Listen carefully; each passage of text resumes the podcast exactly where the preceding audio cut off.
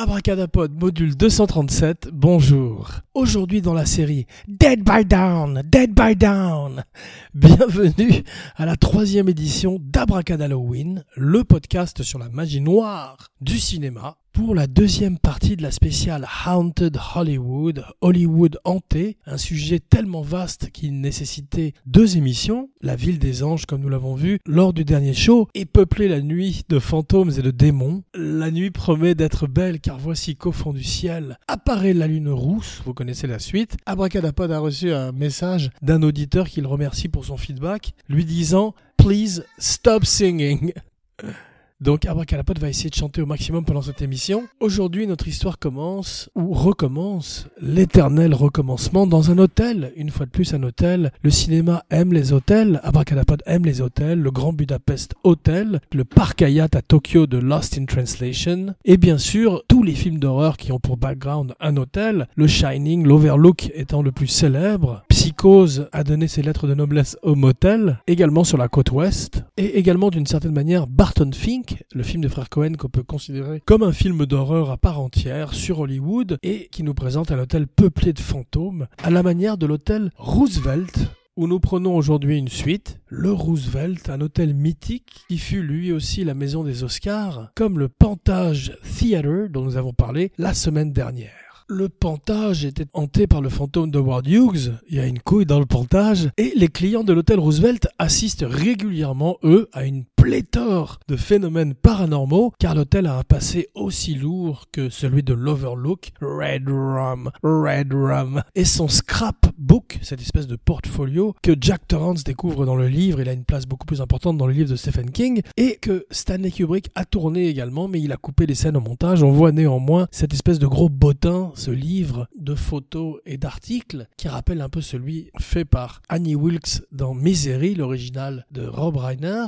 un meilleur livre que film d'ailleurs, eh bien c'est un portfolio de l'Overlook racontant tous les meurtres et toutes les célébrités qui ont traversé son histoire. All the best people, comme le dit lui-même Ullman, le manager de l'hôtel, au début du chef-d'œuvre de Stanley Kubrick qui ressort ces jours-ci en Blu-ray, en 4K. Abracadapod ne l'a pas encore, mais vous le recommande vivement. Alors, est-ce que l'hôtel Roosevelt est construit lui aussi sur un cimetière indien? Abracadapod l'ignore, mais si Abracadapod a appris ne serait-ce qu'une seule chose en regardant des films, beaucoup de films, c'est qu'il ne faut jamais rien construire sur un cimetière indien, ni un garage, ni un resto, rien. À propos de chef-d'œuvre de Stanley Kubrick, comme les jumelles Grady de The Shining, Come play with us forever and ever and ever, ou comme les enfants vampires de Salem's Lot, on peut voir au Roosevelt des enfants fantômes, des enfantômes jouer dans les couloirs de l'hôtel. Un homme vêtu d'un costume blanc et portant des vieilles chaussures élimées joue du piano dans la mezzanine.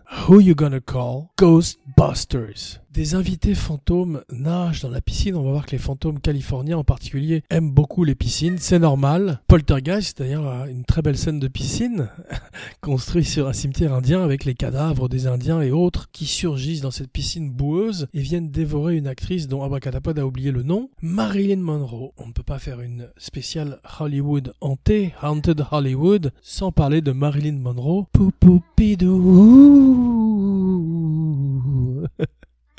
qui est resté si longtemps au Roosevelt qu'elle a acheté un miroir antique mural qu'elle a fait placer dans l'hôtel, plus exactement dans sa suite favorite, au-dessus de la piscine. À sa mort en 1962, l'hôtel se débarrasse du miroir et le range à la cave. Une cave qui doit contenir plein de secrets à la manière de, du hangar de la fin des aventuriers de l'Arche perdue. Et comme dans les films d'horreur où des égyptologues déterrent le sarcophage maudit d'un pharaon pas content, à l'occasion d'une rénovation de l'hôtel, des employés redécouvrent le miroir dans la cave. Ils mourraient tous les uns après les autres, sept jours plus tard. Non, c'est pas vrai. Abracadalloween déconne, mais tout le monde a oublié les origines du miroir et on l'accroche dans le lobby. Marilyn peut être vue dans le miroir régulièrement, réajustant son maquillage ou sa coiffure, comme du temps de son vivant. Elle est enterrée au cimetière Hollywood Forever, qui pourrait être également le titre de cette émission. Et Monty Clift, un autre acteur au destin tragique, est un des fantômes qui a pris résidence au Roosevelt. Il reste à proximité de sa chambre, non pas la chambre 237, la chambre 928, sa maison pendant plusieurs mois en 1952, au moment où il tourne Tant qu'il y aura des hommes avec l'extraordinaire Ernest Borgnine, le grand Burt Lancaster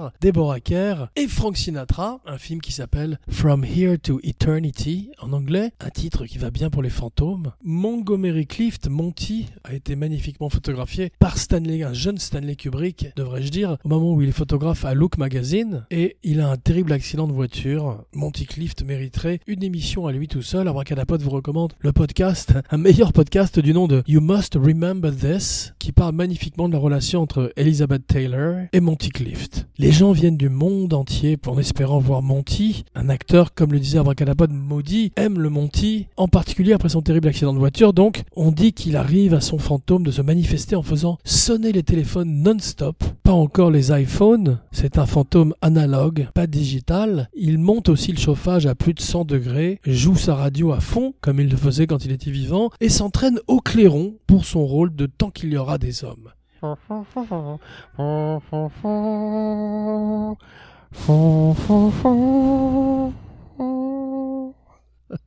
Dans une ville où la plupart des habitants rêvent de vivre pour toujours, certains y arrivent. Sunset Boulevard en est la preuve. Le Sunset Strip a longtemps été le terrain de jeu des stars, des moguls, l'endroit le plus branché à l'époque de Cyros, qui ouvre en 1940 et qui est devenu par la suite le Comedy Store, temple du stand-up dont nous avons parlé sur Sunset Boulevard. Mais la nuit, tout bascule et les fantômes du Cyros rentrent à la maison. Une nuit, alors qu'il s'apprête à quitter le théâtre, un comique qui est également videur. On voit souvent qu'à l'époque, des gens comme Mark Maron ou Joe Rogan étaient non seulement des comiques sur scène, mais également aidés au bar ou à la porte. Mitzi Shore, la mère de Polly Shore, est la fameuse patronne du Comedy Store. La nuit au Comedy Store, le piano se met à jouer tout seul, un peu comme au Roosevelt également, ou comme dans toutes les maisons hantées ou les films d'horreur. C'est devenu une espèce de marque de fabrique du film d'horreur. C'est dans une des petites salles du club que le fantôme de stand-up comédien mort, il n'en manque pas, continue à faire leur set longtemps après que les lumières se soient éteintes, comme Steve Lubetkin qui se jette du 14e étage du Continental Hyatt sur Sunset Boulevard, mettant fin à une carrière qui, sans mauvais jeu de mots, avait du mal à décoller. Le Hollywood Reporter. Il y a deux journaux de cinéma à Los Angeles, le Hollywood Reporter et Variety. En 1936,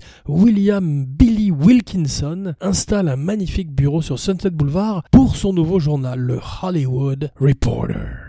Il meurt quelques années plus tard et hante son propre journal, mais partons sans plus tarder au Santa Monica Pire, pour le meilleur et pour le pire, pour le meilleur et pour le vampire, hashtag abracadalloween, hashtag Choctobre, construit en 1976, la jetée municipale de Santa Monica où est basé Abracadapod, pas directement sur le ponton, mais pas très loin. Le pire est une des plus anciennes et plus fameuses attractions de Los Angeles. Depuis des années, des rumeurs circulent qu'on verrait la nuit une silhouette sombre se promener sur le toit ou faire parfois un tour de manège, un manège absolument magnifique d'ailleurs, et qui la nuit doit avoir effectivement l'air beaucoup plus inquiétant et hanté, un décor parfait pour un film d'horreur. À cette occasion, l'Abracada recommandation de la semaine est un film de Toby Hooper, Tob Hooper de 1981, intitulé The Fun House. Abracadapod et Abracadalloween en particulier, le podcast sur la magie noire du cinéma, aime ces ambiances de fêtes foraines la nuit, où des clowns meurtriers vous pourchassent dans des halls au miroir, Mais retournons sur le pire, à notre fantôme, sur son manège, car il est une des légendes les plus notoires de la ville. On peut entendre la nuit aussi l'orgue Wurlitzer du manège se mettre en marche tout seul. Musique de manège la nuit égale film d'horreur, exactement comme les boîtes à musique, qui sont elles aussi devenues une espèce de marque de fabrique et de cliché de tous les films d'horreur. Avalon, un théâtre connu sous une variété de noms différents à travers les années. Tout d'abord le Hollywood Playhouse en 1927, un des quatre théâtres originaux et légitimes de Los Angeles. En 1942, il devient El Capitan, pas celui qu'on connaît sur Hollywood Boulevard en face du Kodak Theater où se jouent aujourd'hui les Oscars, mais l'Avalon où un pianiste invisible une fois de plus joue After Hours dans cet endroit qui maintenant est devenu un nightclub dans une des pièces reculées de la boîte, des femmes parfumées vêtues de hauts talons peuvent être également entendues, mais jamais vues. Un homme au smoking se promène dans l'hôtel depuis des décennies. Un couple habillé années 30 boit des cocktails dans une loge privée, on entend une petite fille pleurer la nuit dans une autre loge. Toutes ces manifestations surnaturelles trouvent peut-être leurs origines dans la même légende. L'histoire veut qu'une des danseuses de la troupe, une chorus girl, avait rompu backstage avec son petit ami un machino juste avant d'entrer en scène. Quelques instants plus tard, le technicien amant déchu escalade le décor et se jette dans le vide, s'écrasant et mourant sur la scène au pied de la jeune fille qu'il avait larguée. Continuons notre tour hanté de Hollywood à la manière de ces minibus qui traversent Los Angeles de long en large à la recherche des étoiles mortes et des galaxies qu'ils peuplent désormais. Starline Tour nous emmène sur les traces des fantômes dans la ville qui n'en manque pas. Le cinéma muet sur Fairfax à deux pas de Canter, là où tous les matins, à partir de 5 heures, vous pouvez apercevoir Patrick Zuko-Wiki, Zuko-Wiki-Wiki Wild Wild West, le co-host d'Abracadapod qui revient dans quelques jours pour une spéciale Los Angeles Part 2. Et donc, ce cinéma muet voit ses deux premiers propriétaires trouver la mort et hanter désormais le cinéma. Tout d'abord John Hampton, qui ouvre la salle au public en 1942 et dédie sa vie à la préservation des films muets, une espèce de Scorsese avant l'heure, en utilisant le plus souvent des produits chimiques qui malheureusement résulteraient à un cancer pour John. Lawrence Austin réouvre le théâtre après la mort de Hampton au début des années 90. En 1997, Abracadapod était déjà en ville mais a un alibi. Austin se fait tirer dessus et meurt dans le lobby du cinéma à l'occasion d'un complot organisé par le projectionniste qui est aussi son amant. On dit que Hampton hante le lounge à l'étage tandis qu'Austin s'occupe du lobby où il a trouvé la mort. Quelqu'un veut du popcorn? Avec du sang dessus? Abracadalloween se substitue aujourd'hui au gardien de la crypte pour ce podcast sur la magie noire du cinéma qui couvre pendant tout le mois de Choctobre. S'il vous plaît, likez, partagez, commentez, critiquez sur SoundCloud, Stitcher, iTunes, partout où on écoute des podcasts et faites tourner à vos amis nécrophages, nécromancers et autres wizards ou satanistes. Et prenons maintenant une chambre au Knickerbocker Hotel.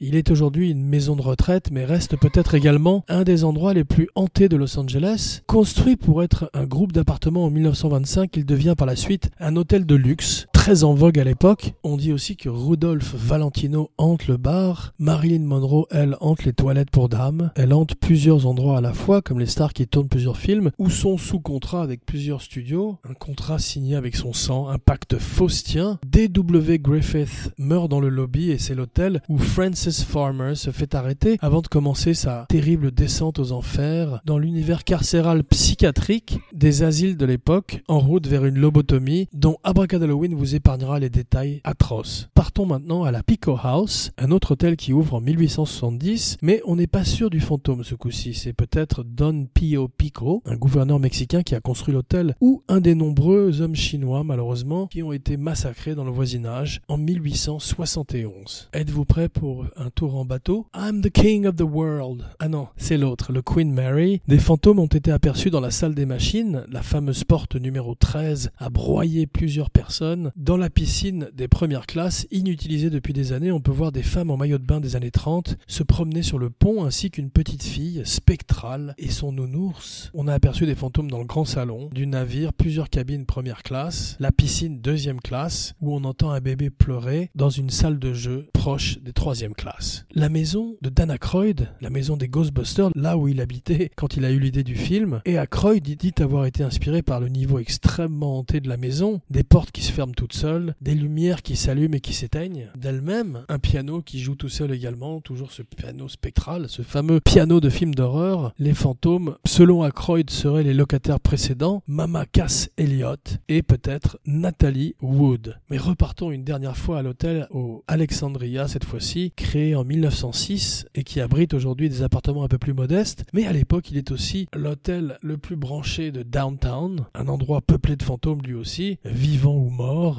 Plusieurs danseuses entraient la salle de bal du deuxième étage, le fantôme d'un adolescent colérique hante l'ancienne suite de Charlie Chaplin à l'hôtel, et Rudolph Valentino, une fois de plus, dont on a parlé précédemment, et qui est la manière de Marilyn se promène d'hôtel en hôtel, comme il le faisait de son vivant, quitte par moment le Knickerbocker Hotel pour visiter son ancienne suite au douzième étage de l'Alexandria, dont la cave est peuplée elle aussi de tunnels et supposément hantée par deux gangsters dont un au moins se plaît à se rendre régulièrement au Comedy Store. La boucle est bouclée. Passons à une autre sorte d'hôtel, l'hôtel de ville de Los Angeles, le Los Angeles City Hall, qui abrite lui aussi ses fantômes dans plusieurs endroits. Le plus célèbre d'entre eux est un gentleman au style désuet mais impeccablement habillé, qui aime bien interrompre les meetings du conseil de la ville ou embêter les officiels quand ils sont aux toilettes. Los Angeles, c'est aussi la ville du baseball avec le Dodger Stadium, qui est rempli lui aussi de fantômes, qui viennent avec un brouillard la nuit digne des films de la Hammer. Et pour conclure, on ne peut pas faire une spéciale Haunted Hollywood sans parler d'Elizabeth Short, plus connue sous le nom du Dahlia Noir, qu'on a vu pour la dernière fois vivante à l'hôtel Millennium Biltmore, un magnifique hôtel art déco où le fantôme du Dahlia Noir entrait le lobby. Rendez-vous dans quelques jours pour Los Angeles Film deuxième partie ainsi que Weber versus Weber Round 4 et une spéciale Disneyland hanté. Jean Weber, signing off.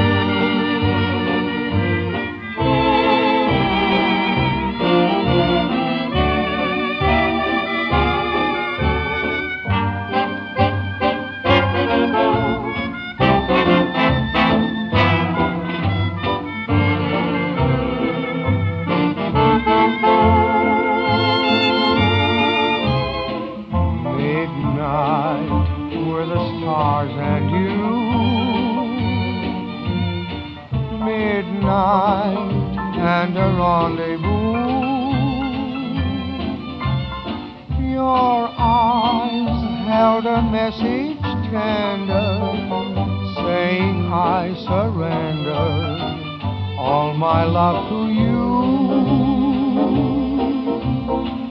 Midnight brought our sweet romance. I know all my whole life through. I'll be remembering you whatever else I do. Midnight, where the stars.